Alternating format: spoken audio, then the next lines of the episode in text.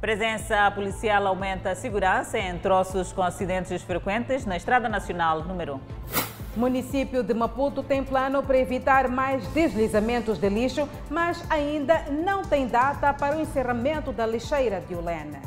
Populares em greve em Moatize bloqueiam estrada que dá acesso à mineradora.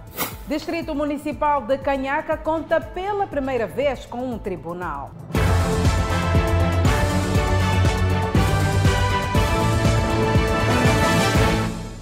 Boa noite, estamos em direto e em simultâneo com a Rádio Miramar e com as plataformas digitais.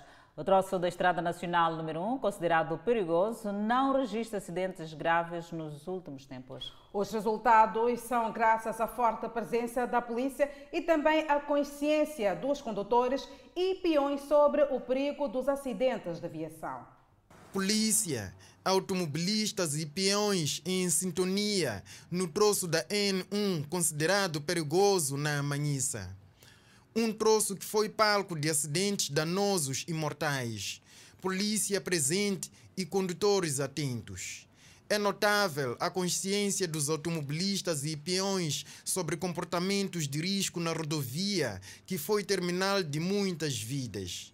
Mbembele é transportador e dá testemunho de menos sangue na estrada. Do momento nunca vi nada de estranho. Eu sou chapeiro de Manhissa e 3 de fevereiro. Posição também do transportador Leva-Chave, que ganhou a alcunha por estar nesta rota há perto de 20 anos. Acidentes reduziram, a polícia está a trabalhar e hoje, como também é dia 18, dia da Manhissa, eles estão lá para controlar os sinistros. Atentos na estrada, percorremos a extensão da N1 que atravessa a vila da Manhissa e avançamos alguns quilômetros depois da Maragra, mas antes da Maluana, e nos apercebemos da melhoria de sinalização na rodovia e colocação de sinais em pontos onde houve acidentes mortais, como é o caso da placa no fundo, que faz saber que neste ponto onde estamos, 32 pessoas encontraram a morte em resultado de acidente de viação. De facto, aquele foi o acidente mais, mais grave do ano e até agora ainda não houve registro de mais, de um mais acidente que nem aquele. Movimentos de ativismo contra a sinistralidade rodoviária têm levado a cabo campanhas em reforço às autoridades governamentais no combate aos acidentes de viação. Lixeira de Ulene ainda sem data para o encerramento e a idilidade de Maputo já identificou um novo espaço para o aterro sanitário em Catemba. Enquanto não encerra, ações estão em curso para evitar mais deslizamentos. Lixo em caminhões que têm como destino a lixeira de Hulene, onde por dia são depositadas cerca de 1.400 a 1.500 toneladas. Até o momento, sem data para o encerramento e um novo espaço já identificado, não mais no município da Matola, mas no distrito de Catembe. As ações que vão decorrendo na lixeira são ações face ao encerramento e está em processo também junto com, o, o, através do financiamento do Banco Mundial, uh, um processo para implementação ou implantação, dizia, do aterro sanitário no Distrito Municipal de Catemba, mas neste momento oh, decorrem estudos, eh, avaliação para, para as empresas que vão poder eh, ser contratadas para que elaborem os nossos estudos, eh, os projetos para tanto para o encerramento da lixeira, assim como para a implantação do aterro sanitário na Catemba. Enquanto não encerra, os moradores denunciam focos de novos deslizamentos da lixeira. A paz escavadora, dia após dia, ela está aproximando o lixo junto às nossas residências. Portanto, o que está acontecendo conosco nesse momento é um medo, é um risco que eles estão nos a pôr. O município de Maputo tranquiliza.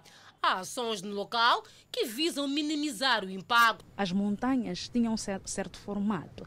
Então, nós estamos a, a, a, tentar formatar essas montanhas para que elas reduzam as inclinações e são as inclinações que perigam a vida das pessoas. Os ambientalistas também estão atentos às ações do município no local. Ambientalistas não descartam o perigo no local Entretanto, consideram que o trabalho que está a ser feito pelo município de Maputo visa evitar mais deslizamento. É perfeitamente legítimo depois do que aconteceu uh, em 2018. É legítimo que as pessoas se sintam preocupadas. Passaram por uma experiência muito desagradável, como é óbvio, e essa preocupação é legítima, mas, mas que, que tem sido uh, tudo feito no sentido de garantir alguma segurança, sim, isso tem sido feito. A construção do novo aterro sanitário da Catemba está incluso no projeto de transformação urbana, orçado em cerca de 100 milhões de dólares, a ser financiado pelo Banco Mundial. O Distrito Municipal Canhaca conta pela primeira vez com um tribunal. A edificação do Tribunal Judicial do Distrito Municipal Canhaca visa mitigar o sofrimento da população no acesso à justiça e ao direito corte da fita pelo presidente da República, Felipe Nhusse, que representa uma nova era para os residentes do Distrito Municipal Canhaca, que pela primeira vez passam a contar com um tribunal à disposição para a resolução de seus conflitos. O vosso total domínio, que é a efetivação do direito e da justiça, não deve sempre pressupor a realização de um julgamento no qual existe um vencedor. Aliás, Sempre que tal ocorre, há mais prejuízos do que ganhos para as partes litigantes. Nesse sentido, e atento às especificidades deste local e das suas atividades socioeconômicas, gostaríamos de sugerir uma iniciativa que estimula a solução de conflitos relacionados com a atividade turística por meio de entendimento entre as partes. Além de proteger a população local, o novo tribunal também tem como missão socorrer os turistas, que constituem uma das principais fontes econômicas dos ilhéus em caso de conflitos. É preciso assistir o turista que escala esta zona em eventuais questões que envolvem a sua segurança, como, por exemplo, os casos de extravio ou furto dos seus documentos, bens, diferentes desentendimentos com a realidade local, bem como para aceder aos serviços do Estado ao nível local, como aos cuidados de saúde, imigração, por exemplo. O mal aqui na ilha, as pessoas disputaram que o meu barco desapareceu, alguém estragou o meu barco ou pescou na minha área. Esse tipo de matéria são diferentes do que quem vive numa zona como Maringue, uma zona diferente daqui. Na sua explanação, o presidente Nhusse recordou o alto potencial turístico a ser explorado no distrito municipal Canhaca. Por um lado, estes habitats são propícios para a vida de várias espécies de flora e fauna marinha, oferecendo um ambiente ideal para a investigação em ciências marinhas e costeiras. Já deu uma sala de aula aqui, toda a ilha. Por outro lado, constituem um grande atrativo para o ecoturismo, uma vez possuírem uma grande biodiversidade terrestre e marinha.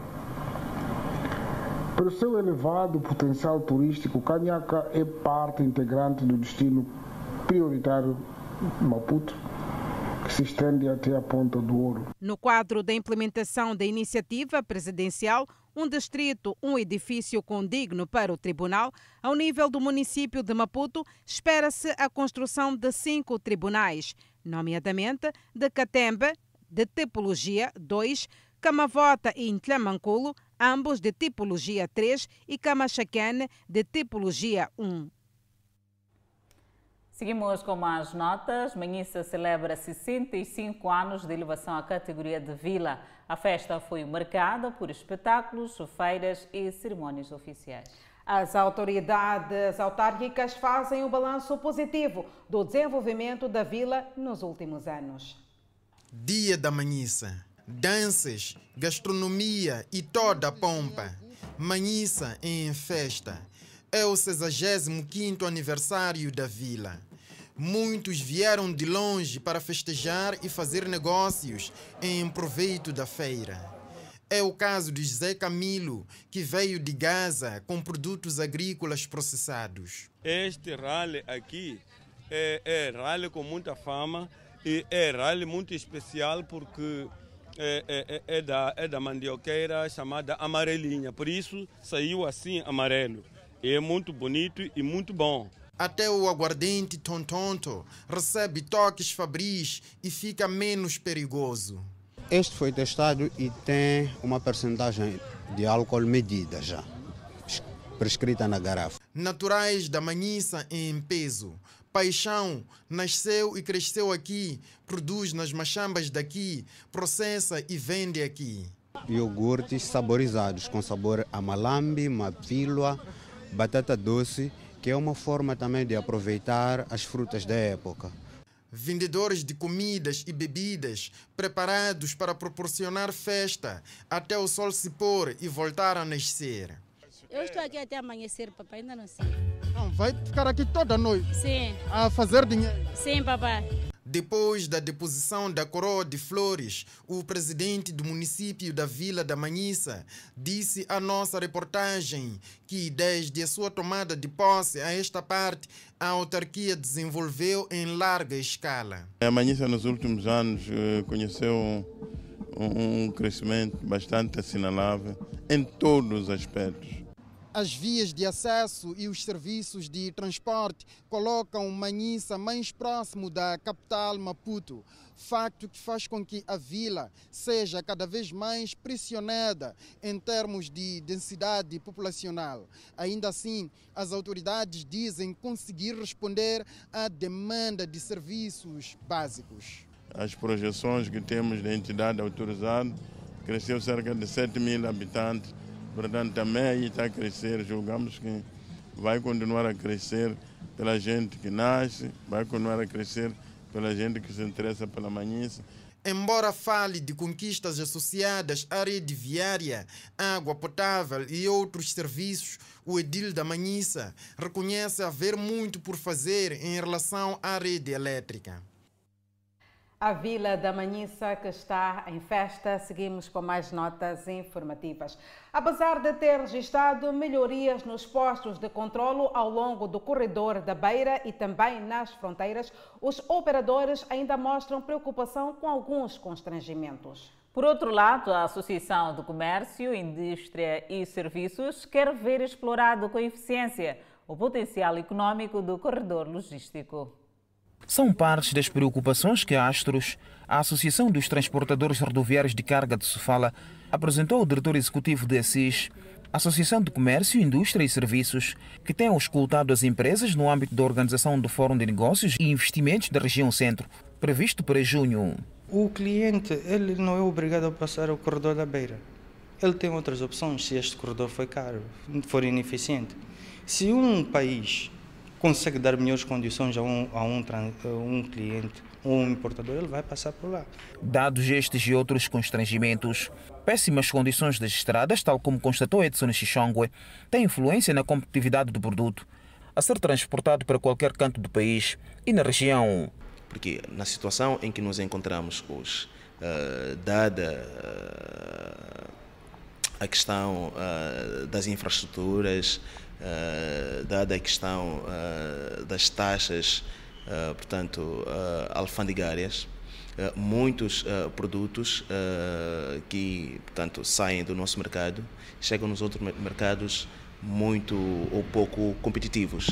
O Fórum tem por objetivo encontrar soluções para a recuperação da economia, sobretudo da região central do país, local afetado pelo ciclone Idai, e ainda refletir sobre a cadeia de transporte, logística que são fatores importantes no desenvolvimento do setor produtivo. Como se sabe, uh, o corredor da Beira tem uh, uma importância uh, para o desenvolvimento deste, deste país. é um corredor que abastece, para além dos países vizinhos, Zâmbia, Malawi e, e, e, o Zimbábue, temos o Congo, portanto, países do, do Interland. Então, nós achamos que é a altura de fazer diferente com este fórum de investimentos sobre o corredor a acontecer aqui na região central do país, pretende-se melhorar o ambiente de negócios. Porque trazemos todas as partes uh, interessadas, aqueles que apresentam o problema e aqueles que têm a solução do problema, para juntos uh, conversarmos. A ASIS irá também percorrer países do Interland, tal como Malawi, Zimbábue, Zâmbia e a República Democrática do Congo, para de perto ouvir os operadores que usam o corredor da beira. E o governo arrancou com a entrega de mais tratores e insumos agrícolas aos produtores do distrito e província de Nampula. O programa sustenta que se mostra mais eficaz para o fomento da produção agrícola no país. Com uma planificação de 2 milhões de hectares lavrados e semeados, a província de Nampula arrancou com a presente campanha agrária, mas perdeu mais de 40 mil hectares em consequência da passagem dos ciclones Jana e Gombe, que afetaram vários campos agrícolas. Nesta segunda época, o Executivo pretende recuperar os hectares perdidos através da disponibilização aos produtores de tratores e insumos agrícolas no âmbito do programa Sustenta, que vai na sua terceira fase de implementação. É a segunda fase de distribuição de equipamentos agrícolas aqui na província de Nampula, equipamentos que vão permitir não só o aumento dos campos agrícolas, mas também os níveis de produção e produtividade. Dos 95, há um acréscimo de mais 10 tratores que se vão proceder à entrega agora, nesta fase, como forma de terminar o compromisso que havia sido assumido para a fase anterior. Fora destes 10 adicionais que estamos a colocar à disposição agora, iremos proceder à entrega de mais 48 tratores para esta fase, abarcando novos passes, novos produtores e agricultores e comerciantes emergentes, para que possam trabalhar com os seus pequenos agricultores que estão ancorados dentro da sua área de jurisdição. Produtores baseados no distrito de Nampula são os primeiros a beneficiar da iniciativa de distribuição de equipamentos agrícolas. Atualmente, com uma concessão de terra que varia de entre 15, 20, 30 a 50 hectares, estes dizem estar a explorar muito menos do que deviam por causa da falta de equipamentos. A minha área de produção é de 42 hectares. Sim. Pretende aumentar a área? É, evidentemente, pior com este trator, acho que há uma aplicação. Pelo menos já tenho esse trator para a gente continuar. Fora de ser meu, o trator é para todos. Sob o ponto de vista de projeções em termos de toneladas, com os cerca de 2 milhões de hectares previstos, o governo tem boas perspectivas se olhar pela disponibilidade de produtos agrícolas no mercado e campos agrícolas. Vamos iniciar, dentro das próximas semanas, um trabalho para verificação no terreno daquilo que é o estado, portanto, dos equipamentos que foi que foram entregues nas duas últimas campanhas. Foi bem orientado por Sua Excelência o Secretário do Estado que temos que preparar este plano operativo para fazer a monitoria de como é que estão os tratores, verificarmos a área né, que foi trabalhada e em, em, função daquilo que é a capacidade de cada trator. Então, do modo geral, os meios já estão no terreno, já estão a preparar. Nós, neste momento, estamos na segunda época da nossa campanha agrícola. Os resultados são bons. Outra componente que o Executivo de Nampula pretende apostar neste momento tem a ver com a transferência de tecnologias e novas técnicas de produção através do reforço na alocação dos extensionistas ao nível dos 23 distritos da província de Nampula. O traficante mais procurado, conhecido como Chefão, por conta do tráfico de drogas, foi capturado em Sofala. Na posse do homem, o Serviço Nacional de Investigação Criminal apreendeu pequenas quantidades de heroína e dinheiro resultante da venda de droga. Capturado na companhia do seu comparsa, o indiciado já era procurado pelas autoridades. Aliás, já havia um mandado de captura contra este cidadão emitido pelas autoridades judiciais pelo facto do seu nome ter sido associado pelos outros presos que cumprem penas pela prática dos crimes de venda e consumo de drogas. São dois indivíduos que se ao nível da província de Sofala de ter um histórico no mundo da venda de droga e os mesmos teriam sido neutralizados na zona dos pioneiros da capital provincial de Sofala. Um deles já tinha um mandado de captura, daí que, ao ter sido capturado pelas autoridades, vai responder por este processo e também o anterior, do qual as autoridades já andavam sua procura. O Paulino é alguém que sempre, sempre, sempre procuramos, inclusive tinha num dos processos mandado de captura, mas porque ele andava fugitivo, não foi possível capturá-lo, o processo acabou sendo enviado ao Ministério Público para aguardar a, a produção da melhor prova. Segundo o Cernic se fala, a detenção aconteceu na residência deste cidadão onde tem havido concentração de pessoas que se deslocam por aquele lugar na compra e consumo de drogas. No local, foi possível apreender estas pequenas quantidades de drogas e valores monetários resultantes da venda da heroína. Várias vezes Uh, indivíduos foram encontrados na casa dele, foram detidos em outros processos que estão que correm seus trâmites, alguns que já foram remetidos ao Ministério Público nesta, neste, nestes serviços. Os indiciados negam a prática dos crimes de que são acusados. Estou indiciado é, no assunto de droga, mas aí não apareço, não dizem que me encontraram com droga, nem na minha casa. Como foi encontrada a droga?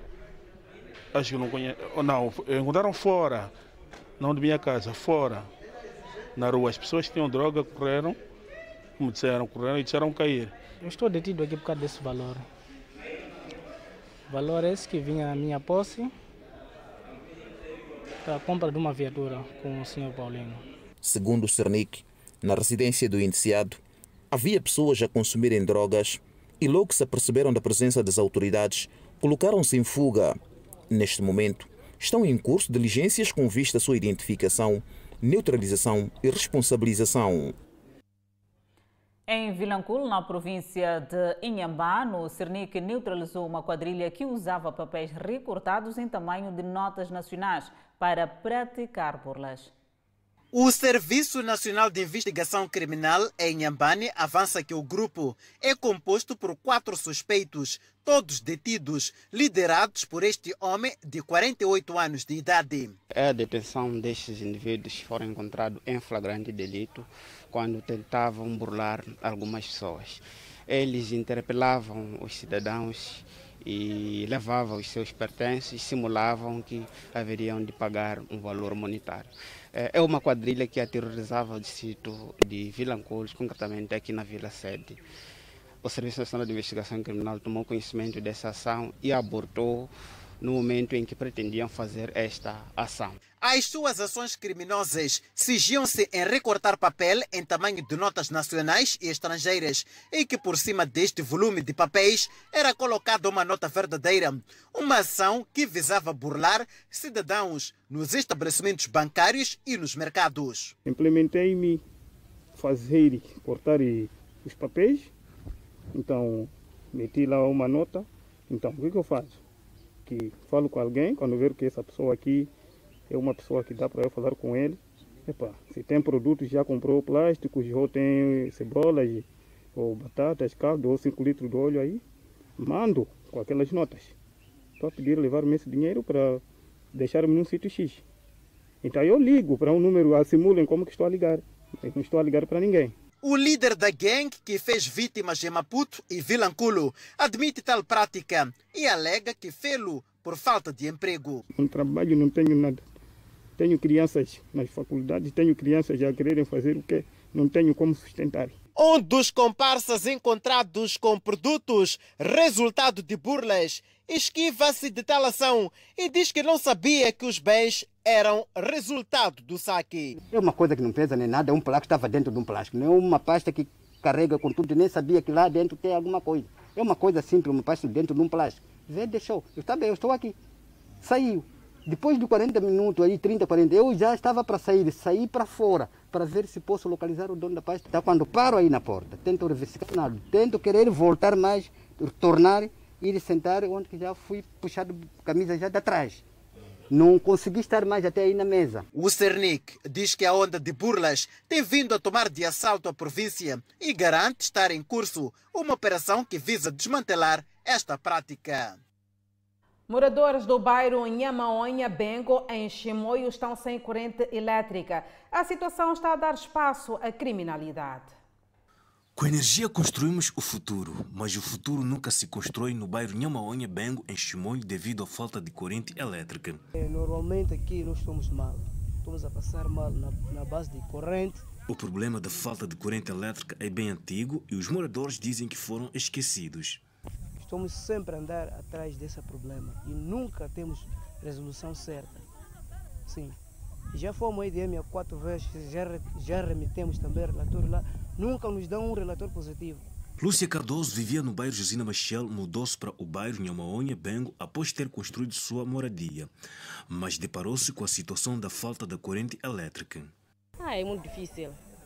Eu até que eu estava a alugar, vi aqui no terreno, Ei, eu tinha televisão até, mas aqui passar sem, sem assistir novela, sempre ouvimos informações que eram muitas coisas, né? Mas estamos a passar, não estamos a ouvir nada.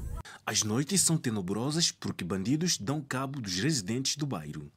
E cá nós temos problema, quando é noite já tudo já fica paralisado, ninguém anda. E sofremos de roubos nas casas devido à corrente. Tem que estar do setor, tem que estar dentro de casa. Sem corrente, sem, sem, nenhuma diversão. E está mal. O bairro Nhamaonha Bengo tem este PT que podia alimentar a corrente elétrica para todo o bairro. Mas a metade da população deste bairro tem a corrente elétrica, enquanto a outra parte está à sua sorte. É muito possível. Tem que deixar de pessoa. Com licença, bom dia. Não deixar também por conta do que custa. Agora com a tua energia você faz tudo. Para além da falta de corrente elétrica aqui no bairro Nhamaonha Bengo, não há, portanto, estradas em boas condições. Por isso, os transportes públicos não entram aqui no bairro e os moradores pedem ajuda de quem é de direito para resolver este problema. Não estamos chapa aqui, já estamos cansados na cidade a pé. A nossa equipa de reportagem procurou colher sensibilidade junto à empresa responsável pelo fornecimento da corrente elétrica, mas não tivemos sucessos. Espreitamos a página desportiva adjunto do selecionador nacional de futebol. Foi barrado no aeroporto internacional de Mavalane, em Maputo. Consta que o treinador desembarcou com visto de turista e não de trabalho ao país. É mais um capítulo embaraçoso do futebol nacional. Os fatores extra-campos mais uma vez assombram a seleção nacional de futebol nos Mambas nas vésperas do duplo compromisso do Grupo L de qualificação para o CAN de Camarões 2023. O treinador adjunto dos Mambas, Tiago Matos, foi esta quarta-feira barrado no aeroporto internacional de Mavalane, Maputo, devido a problemas no visto de entrada no país. A Miramar sabe que o adjunto de Chiquinho Conde vinha de Portugal e desembarcou na capital moçambicana com visto de turismo e não de trabalho. A Federação Moçambicana de Futebol confirma o sucedido, mas escusa fornecer mais detalhes. Consta que a Federação Moçambicana de Futebol não terá tratado do visto a tempo. Ainda no desporto, já são conhecidos os nomes dos jogadores pré-convocados para os próximos jogos da Seleção Nacional. A mais da Nissa, entre as ausências destaca-se Luís Mixoni. A novidade é a convocação de Ratifo. Já é conhecida a lista dos jogadores pré-convocados para a dupla jornada para os Jogos da Seleção Nacional frente ao Ruanda e Benin. Entre os guarda-redes pré-convocados encontra-se Hernan Siluane, Ivan Urbal e Vitor Guambe. No que respeita aos defesas, os pré-convocados são Ifren Matola, Clésio Bauk, Fidel Souza, Reinildo Mandava, Francisco Muxanga, Bruno Langa, Edmilson Dove, José Mauai, Zainadine Júnior, Edson Citoy, Martinho Tauzen e Alberto Alface. Médios, Manuel Cambala, Shaquille Nangi, Ahmad Momad, Feliciano John, Sadan Guambe, João Bonde, Manuel Tanala, Adamo Alifa e Elias Pelembe. Nos avançados, os pré-convocados são Jenny Catamo, Gil de Vilanculos, Witness Kembo, Reginaldo Feit, Salas Malico, Isaac Carvalho, Melvin Choi, Melco Alexandre, Daio António, Stélio Ernesto e, por último, a grande novidade entre os convocados, Stanley Ratifo. Recorde-se que no próximo dia 24 de maio a Seleção Nacional realizará um jogo-treino com Eswatini. O jogo da Seleção Nacional frente ao Ruanda está marcado para o próximo dia 2 de junho e o jogo frente ao Benin para o próximo dia 8 de junho. Jogos de qualificação ao CAN 2023 Costa do Marfim. Deputados da Assembleia da República de visita à Finlândia. Nota informativa para ver e ouvir logo a seguir o intervalo. Até já. De volta ao Fala Moçambique. Deputados da Assembleia da República de visita à República da Finlândia para troca de experiência e reforçar as relações entre os parlamentares dos dois países. A Finlândia e Moçambique têm uma relação de cooperação no setor da educação. 11 deputados das três bancadas, com assento no Parlamento moçambicano, encontram-se na Finlândia para troca de experiência com parlamentares finlandeses. Durante as sessões, os deputados vão discutir várias matérias, dentre elas a fiscalização parlamentar. Uh, mas deu para perceber que há uma grande preocupação de que os recursos sejam usados para benefício dos finlandeses.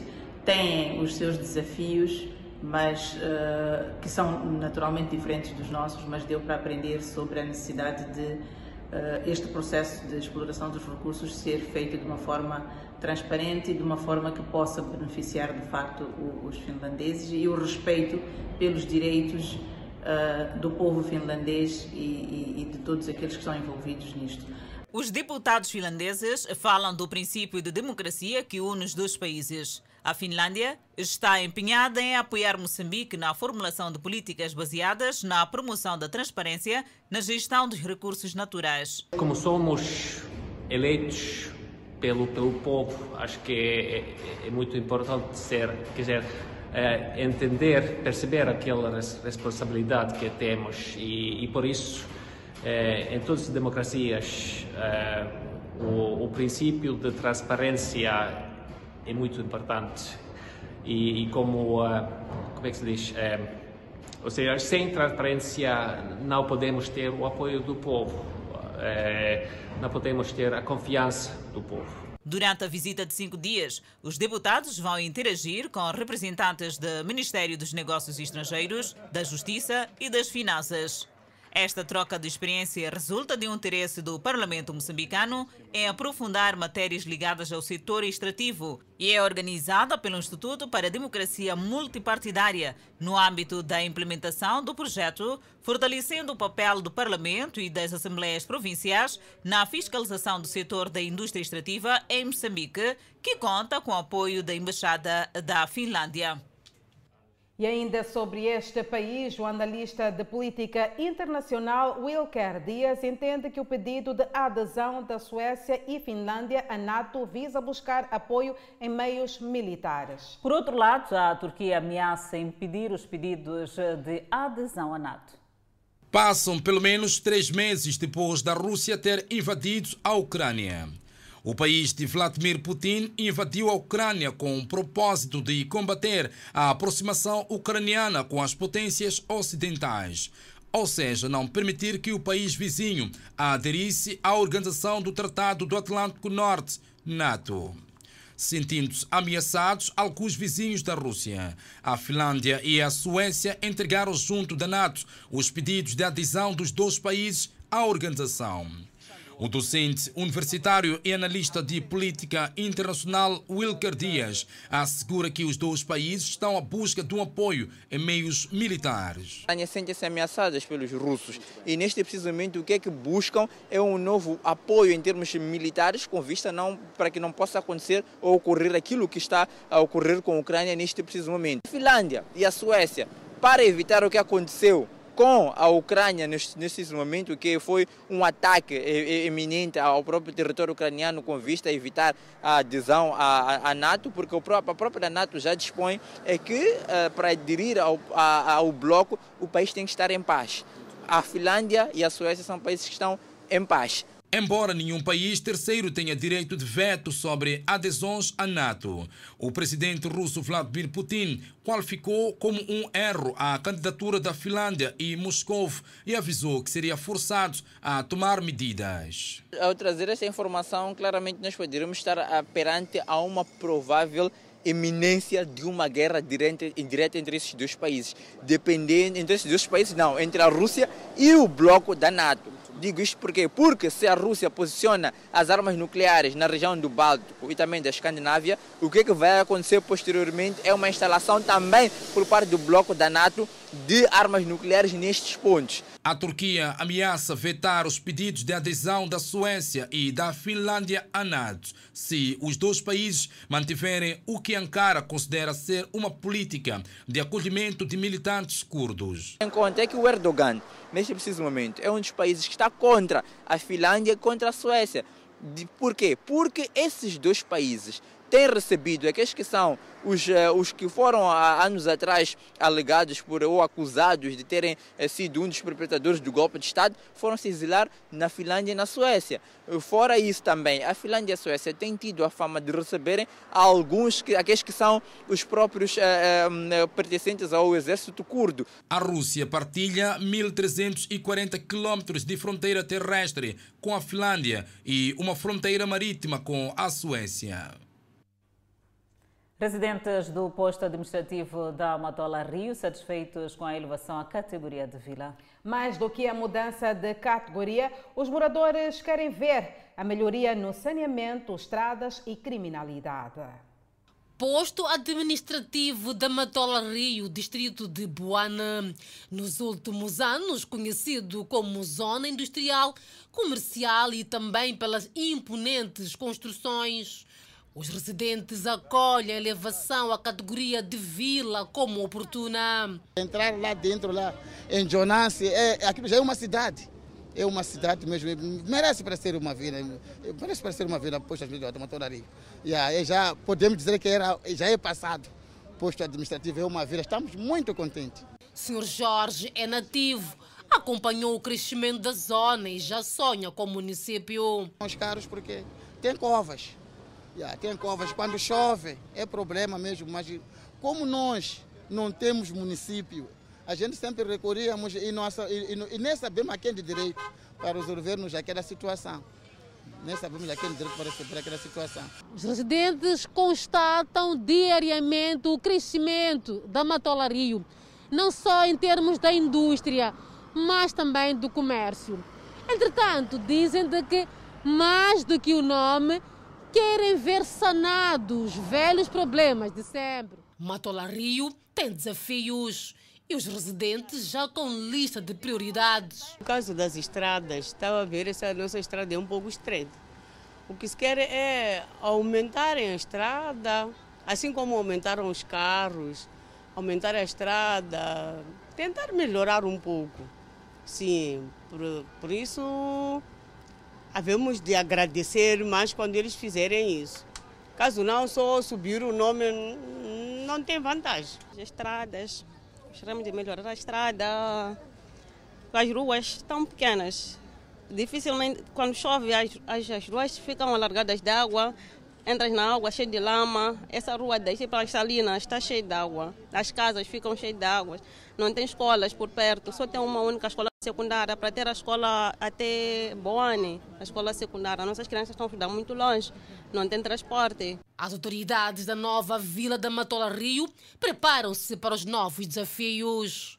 Entre outras resoluções do governo, consta a elevação da localidade da Ponta do Ouro, no posto administrativo de Zitundo, distrito de Matutuíne, à categoria de Vila da Ponta do Ouro.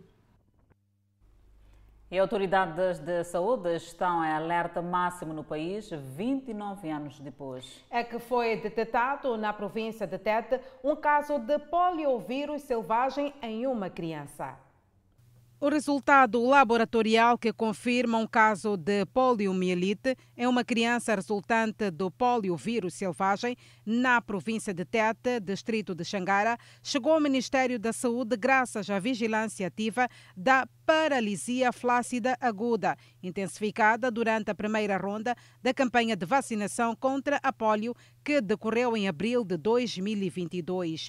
O sequenciamento genético deste vírus mostra a relação com o caso PVS1 isolado em Malawi em fevereiro de 2022. A poliomielite é uma doença altamente contagiosa, causada por um vírus que invade o sistema nervoso e pode causar paralisia permanente ou morte, afetando principalmente menores de 15 anos. O vírus é transmitido de pessoa para pessoa, principalmente via fecal oral, através da ingestão de água ou alimentos contaminados. O Ministério da Saúde alerta que fazem parte do grupo de alto risco aqueles que não foram vacinados ou que receberam menos de três doses da vacina contra a polio. Assim, todos os pais, mães e cuidadores de crianças menores de 5 anos devem levar as suas crianças a vacinar nas próximas duas rondas de vacinação que irão decorrer em breve em todo o país. É o recado do Ministério da Saúde. Vamos ao câmbio do dia. O dólar está a 63,20 meticais à compra e 64,46 meticais à venda. O euro está a 66,53 meticais à compra contra 67,85 meticais à venda. Por fim, a divisa sul-africana, o RAND, que está a 3,98 meticais à compra e 4,6 meticais à venda. Seguimos com mais notas informativas. Foi detido no distrito de Macossa, na província de Manica, um indivíduo suspeito nos crimes de garimpo ilegal e caça furtiva. Este homem residente no distrito de Macossa que teria organizado um grupo para praticar o garimpo ilegal. Uma prática que não levou muito tempo porque a polícia esteve atenta e o deteve. Ele é confesso. Fomos. Chegamos no, no rio, é, aí começamos a fazer o nosso trabalho chegamos das 18 horas, dormimos. De manhã, às 5 horas, começamos a fazer o nosso trabalho. A caça furtiva era outro crime que o suspeito praticava. Questionado sobre o caso, o mesmo alega que pretendia acabar com a pobreza. Chegamos num sítio, vimos uma cova de, de saratoeira. Daí, o meu colega viu que, epa, descobriu logo que aqui pode ser um, tem uma armadilha aqui. Daí come, levou um pauzinho, começou a fazer um de nada aí, conseguiu eh, tirar essa ratoeira. A polícia condenou a conduta do homem e desencorajou o crime. E neste momento a respectiva peça de expediente já foi lavrada, dará seus segmentos legais. E mais uma vez já espaço de reiterar o nosso apelo a todos para que evitem usar do crime como base de sustento Várias são as formas de ganhar a vida de forma digna. E sobre a caça furtiva, cinco cidadãos já foram detidos no distrito de Macossa e nos próximos meses poderão sentar-se no banco dos réus. O governo da Zambésia é preocupado com o incumprimento dos programas sociais nas comunidades. Hoje é Dia Internacional dos Museus. Notas informativas para ver e ouvir logo a seguir o intervalo. Até já.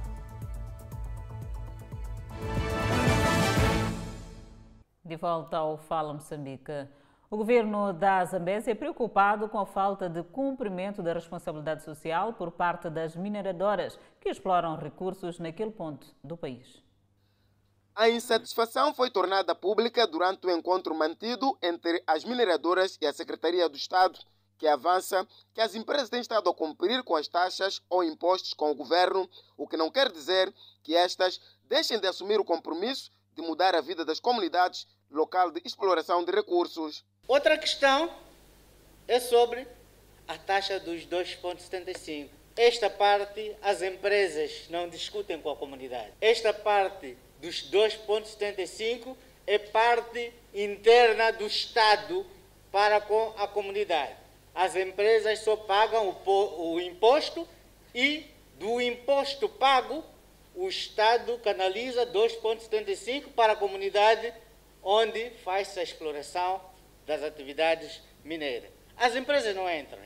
O responsável de uma das mineradoras que explora areias pesadas no distrito de Peban reconhece a preocupação por parte do governo, tendo afirmado que neste momento uma das ações em curso ao nível da empresa está em garantir a segurança no trabalho dos trabalhadores e estabelecimento da comunicação com as comunidades. Com a comunidade é a mesma coisa, somos parceiros.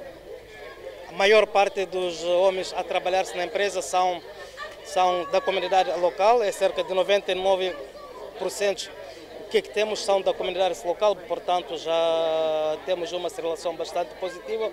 Eu espero eu que é para continuarmos a trabalhar assim. O técnico dos recursos minerais ao nível da província da Zambésia avança que tem estado a existir algum relaxamento por parte das entidades, fator que concorre para o prejuízo das comunidades que têm sido mais lesadas. Porque se eu faço um bem para a comunidade e eles, pelos seus olhos, vejam, vejam que está sendo cumprido alguma coisa, é difícil fazer uma invasão, porque há uma, há uma harmonia entre, entre eles. Agora, quando a empresa promete por várias vezes e não cumpre, aí também está a dar motivos para que hajam essas questões, porque é difícil a população ver, ok, temos uma escola ali, mas a escola está totalmente é, destruída, né? mas temos uma empresa aqui no distrito que não está a dar nem sequer a mão, é um pouco, é um pouco difícil. Estes fatores são de algum modo apontados como sendo uma das principais causas de revolta por parte das comunidades que resultam na danificação de alguns bens das mineradoras ao nível dos locais de exploração. E sobre o Dia Internacional dos Museus, o governo acelera na implementação de entrepostos para a venda de pedras preciosas no país. Este facto vai permitir que os leilões sejam realizados internamente. No quadro das comemorações do Dia Mundial dos Museus, o Ministério dos Recursos Minerais e Energia, através do Museu Nacional de Geologia, atualizou esta quarta-feira Maputo o estágio de implantação de entrepostos para venda de pedras preciosas no país. Esta questão dos entrepostos está, está, está inteiramente ligada à, à unidade de gestão do processo Kimberley e, e eles têm, têm estado a, a trabalhar nesse sentido de, de, de, de montar esses entrepostos e, e torná-los operacionais. O diretor do Museu Nacional de Geologia não avança com as datas para a implantação dos entrepostos, remetendo os detalhes à unidade do processo de Kimberley. Nós, como museu, apenas somos uh, depositários uh, desses recursos, tentando mostrar ao público o que é que efetivamente nós temos como país, mas não, não lidamos diretamente nesta questão dos entrepostos. Para eles, nós podemos ajudar na avaliação, entre outras coisas. Uh, que queiram, queiram como, como serviço, mas não diretamente, não temos ação direta nesta questão dos entrepostos. Com sem entrepostos, o certo é que o Museu Nacional de Geologia concentra um número considerável de gemas nas vitrinas. São amostras de pedras preciosas e semi-preciosas de alto valor, muitas delas invulgares. A qualidade de alguns, de alguns minerais e de algumas gemas, para falar sobre o tema do catálogo, uh, melhorou ao longo destes anos, com descobertas de novos depósitos, novas jazidas, uh, que, que, não eram conhecidas do passado e, portanto, revelaram uma qualidade superior àquela que no passado existia, para alguns minerais apenas, mas o, o rubis tratando-se da variedade vermelha do mineral corundo, que já existia, mas que não eram gemas, eh, veio de facto revolucionar um bocado este aspecto das gemas a nível do nosso país. E são mais de 3 mil amostras em exposição no Museu Nacional de Geologia e espera-se que com esse catálogo que foi apresentado pelo geólogo João Marques, muitos estudantes se interessem em conhecer as potencialidades de gemas no país. O novo catálogo divulgado esta quarta-feira apresenta potencialidades de gemas na região norte do país, concretamente Nampula, Cabo Delgado e Niassa. Voltamos a falar do desporto. Durante dois dias, 30 quadros de diferentes organizações desportivas serão capacitados sobre matérias de gestão desportiva. Na sua maioria mulheres, os beneficiários fazem parte de diferentes organizações desportivas da província de Nampula. Com a duração de três dias, a formação tende, entre vários objetivos, apoiar os atletas de diversas modalidades desportivas através da formação dos seus gestores sobre várias matérias ligadas à área. Prestação do movimento olímpico, solidariedade olímpica, papel dos atletas, bem como a planificação, são algumas das várias matérias a serem discutidas nos três dias. No final do terceiro dia, todos pelo menos saibam fazer um diagnóstico, saibam como arrumar uma planificação a médio e longo prazo, porque esta é que é a base do desenvolvimento das, das, nossas organizações esportivas. Felizmente estão presentes clubes, estão presentes uh, associações provinciais e outros núcleos esportivos, o que vai permitir muita validade nessa troca de Outra componente está relacionada aos financiamentos. O facilitador da iniciativa acredita que com esta capacitação, os beneficiários serão capazes de desenhar projetos ligados aos desportos e depois procurar financiamentos. Utilizar o desporto com este lado do seu vínculo social para passar mensagens valiosas, sejam elas viradas ao meio ambiente, as doenças, as gravidezes precoces, etc., e trazer daí como uma fonte de financiamento. Uma das questões que está neste momento na mesa de discussão tem a ver com a gestão de infraestruturas desportivas dispersas pelo país, tanto sob o ponto de vista do seu aproveitamento. É que diga que na primeira leva dessas formações nós não tínhamos a componente de infraestruturas desportivas, até que percebemos que era necessário colocar isso e colocamos nas formações que vimos agora dar na segunda, já temos essa componente muito assente porque percebemos que é aí onde nós temos também de tocar. A capacitação de gestores desportivos será feita em todo o país. Enquanto isso, o patinador Donaldo Salvador, que percorre o país através da patinagem em linha, escalou esta terça-feira a cidade de Quelimane. A entrada foi o distrito de Gilé, na ponte sobre o Rio Ligonha, depois de Cabo Delegado e Nampula. Donaldo Salvador, junto à sua equipe, tem estado a espalhar mensagens de prevenção de várias doenças, bem como ações de massificação da prática de patinagem, onde em alguns pontos chega a ensinar aos interessados na prática desta modalidade. Dentro dessa maratona, nós temos vários objetivos de dar uma mensagem para a comunidade moçambicana. Primeiro, unir Moçambique do Rovuma a Maputo, usar a patinagem linha como fosse um instrumento para a comunicação das outras atividades desportivas, passar uma informação positiva aos jovens educandos para que continuem a fazer a prática desportiva e também ter aquilo que são as suas metas de vida, precavendo das doenças que assolam a nossa sociedade. Este é o momento em que Donaldo Salvador escala a cidade de Climane numa maratona que se prevê até dia 25 chegar à capital do país, Maputo, numa missão em que tem estado aqui a dar aquilo que são as mensagens de sensibilização contra várias doenças, mas também mensagens sobre aquilo que é a unidade nacional ao nível do país. Desde o início da viagem até aqui está tudo bem.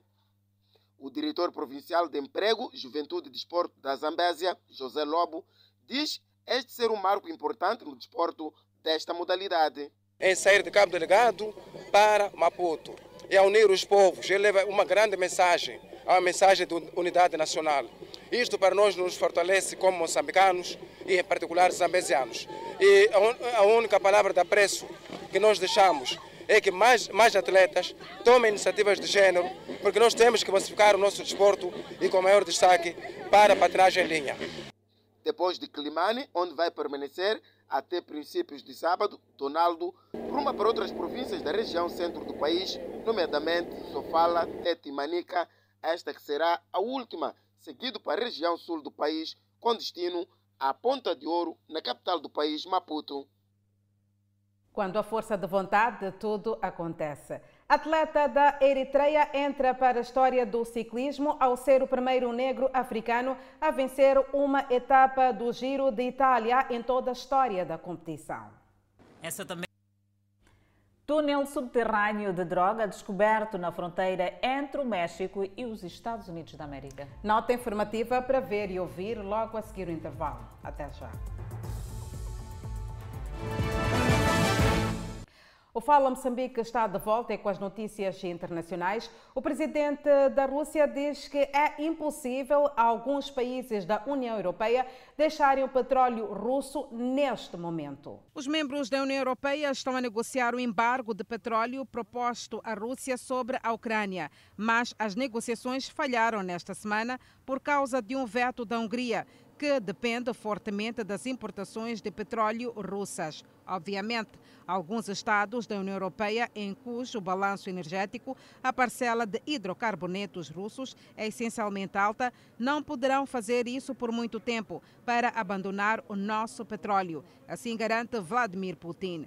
Em uma reunião virtual com gerentes de petróleo domésticos e funcionários do governo, Putin disse também que as sanções ocidentais e um possível embargo ao petróleo russo resultaram em um aumento nos preços globais de petróleo. Ele disse que, ao abandonar o fornecimento de energia russo, a Europa corre o risco de pagar os preços de energia mais caros do mundo ao longo prazo, enquanto a competitividade de sua indústria seria prejudicada. Ele disse também que as sanções ocidentais alimentaram a inflação em toda a Europa. A Rússia está a enfrentar um declínio na produção de petróleo não visto desde o colapso da União Soviética, por causa das sanções ocidentais que complicaram muito a venda de petróleo russo globalmente. Putin disse que há mudanças tectônicas no mercado do petróleo e fazer negócios como antes, de acordo com o modelo antigo, parece improvável e acrescentou que é importante estabelecer uma cadeia completa do produtor ao final comprador. Putin prometeu ajuda estatal aos produtores nacionais internacionais de petróleo, inclusive facilitando o acesso a empréstimos seguros. Investigadores norte-americanos descobriram um túnel de contrabando que passa por baixo da fronteira entre os Estados Unidos da América e o México. Com o cumprimento de cinco campos de futebol, como revela um jornal local, ainda estava apetrechado com uma via férrea, sistemas de ventilação e eletricidade. Só há dúvidas sobre há quanto tempo se fazia por ali o transporte de droga. A passagem transfronteiriça liga Otay Mesa, ao sul de San Diego, na Califórnia, a cidade mexicana de Tijuana. Está localizada numa área onde mais de uma dúzia de outros túneis foram descobertos nas últimas duas décadas. A descoberta ocorreu após os investigadores terem encontrado caixas de cocaína numa casa que vigiavam perto de um armazém em Otay Mesa em operações stop nas redondezas. A passagem tinha 532 metros até Tijuana e 1,2 metros de largura. Embora as autoridades não atribuam o túnel a nenhum cartel específico, seis pessoas do sul da Califórnia com idades entre os 31 aos 55 anos foram acusadas de tráfico de drogas na sequência desta operação. Além disso, foi possível apreender 799 quilos de cocaína, 75 de metafetamina e 1,6 de heroína. Foram encontrados cerca de 15 túneis na fronteira da Califórnia com o México desde 2006, de acordo com os Estados Unidos da América dita a legislação federal que, após a descoberta, as autoridades norte-americanas devem encher o seu lado do túnel por cimento. O presidente Joe Biden e a primeira-dama dos Estados Unidos da América desembarcaram em Nova York em homenagem às vítimas do racismo. Joe Biden e a primeira-dama Jill Biden desembarcaram em Nova York para homenagear as vítimas da manifestação mortal de ódio depois que um homem de raça branca atacou negros com uma espingarda, onde 10 pessoas morreram. Este ataque racista foi o mais letal desde que Joe Biden assumiu o cargo. A primeira parada foi no memorial do lado de fora do supermercado. Biden se reúne, em particular, com as famílias das vítimas, socorristas e autoridades locais. O presidente e dois senadores de Nova York foram recebidos pela governadora Kathy Hochul, pelo edil de Buffalo, Byron Brown, e pela polícia e bombeiros locais. Durante o seu discurso, Biden vai pedir leis mais rígidas sobre armas e exortar os americanos a rejeitar o racismo e abraçar a diversidade do país. Esta informação foi avançada pela Casa Branca.